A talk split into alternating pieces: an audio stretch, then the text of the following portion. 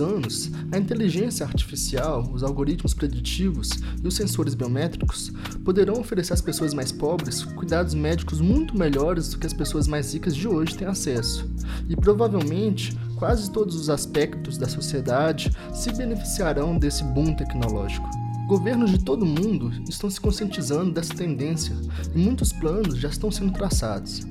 Especialistas preveem que quem lidera o ramo de inteligência artificial provavelmente dominará o mundo e efetivamente ameaçará os princípios democráticos liberais.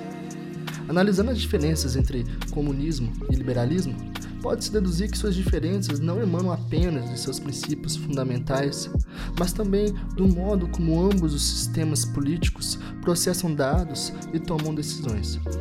O sistema democrático liberal é essencialmente um sistema distribuído, ou seja, ele distribui informações e o poder de tomar decisões entre vários indivíduos e organizações. A experiência sino-soviética do comunismo, por outro lado, e outros sistemas ditatoriais, como as ditaduras latino-americanas do século XX, centralizaram e concentraram todo o poder e informações em um só lugar. O poder autoritário da antiga União Soviética estava centralizado em Moscou, onde ficava a sede do governo. O tipo de tecnologia existente durante o século XX tornou eficiente para governar sociedades autoritárias, porque ninguém tinha capacidade de acessar todas as informações com rapidez suficiente para tomar decisões acertadas. Questões como quais commodities produzir, quanto de uma commodity produzir, qual deve ser o preço dessa commodity e assim por diante. Essa é uma das razões que levaram ao colapso da União Soviética. Em outras palavras, as condições tecnológicas prevalecentes do século XX dificultaram os processos de tomada de decisão de uma estrutura governamental centralizada.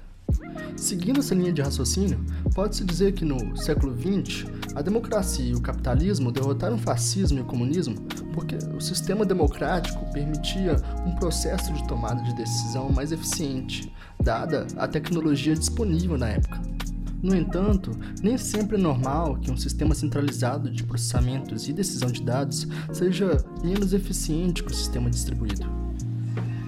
Com o surgimento da inteligência artificial e do aprendizado de máquina, pode se tornar mais factível processar uma grande quantidade de dados e informações de maneira muito eficiente em um único local, tornando o processamento de dados centralizado mais eficiente do que o processamento de dados distribuídos.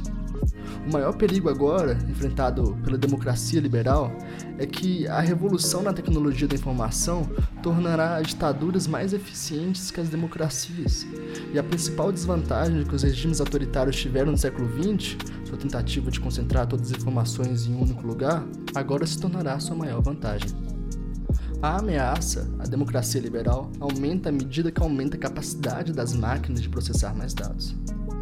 No século XX, os proponentes da democracia liberal tinham uma escolha relativamente fácil, porque eles não tinham de escolher entre ética e eficiência.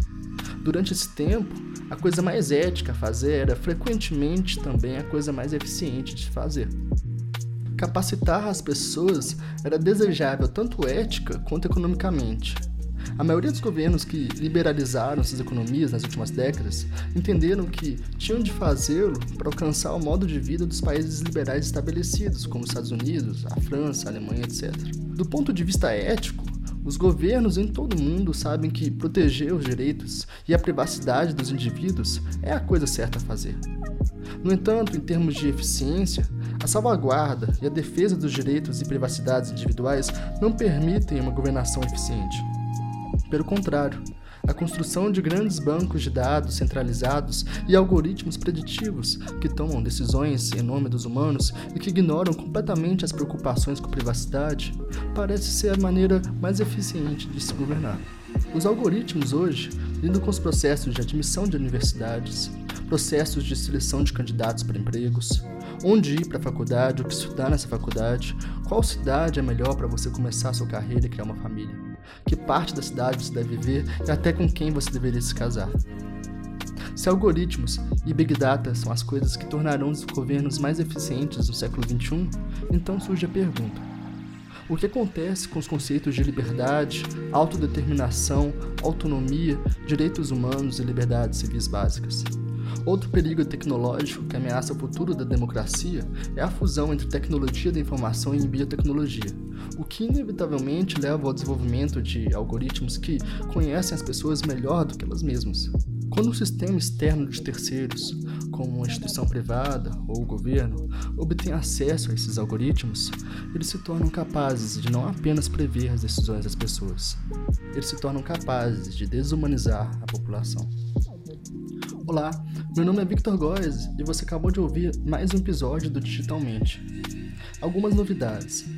Eu estou retornando o canal no YouTube com os vídeos ensaios sobre cultura digital. Se você não conhece o nosso canal, o link vai estar na descrição. Para quem está assistindo o vídeo pelo YouTube, saiba que o Digitalmente também é um podcast que está disponível no Spotify, no iTunes e em breve vai estar disponível em outras plataformas digitais. A ideia agora é fazer do podcast um lugar de discussão com convidados, pesquisadores e colegas das áreas de comunicação, arte, engenharia e tecnologia, aprofundando mais a discussão destes temas tão complexos e abrangentes. Enquanto que os vídeos do canal do YouTube continuarão no estilo ensaístico, já é a marca do projeto. Todos os links das nossas redes sociais e referências desse episódio vão estar na descrição. Muito obrigado a quem assistiu e ouviu até o final e um forte abraço.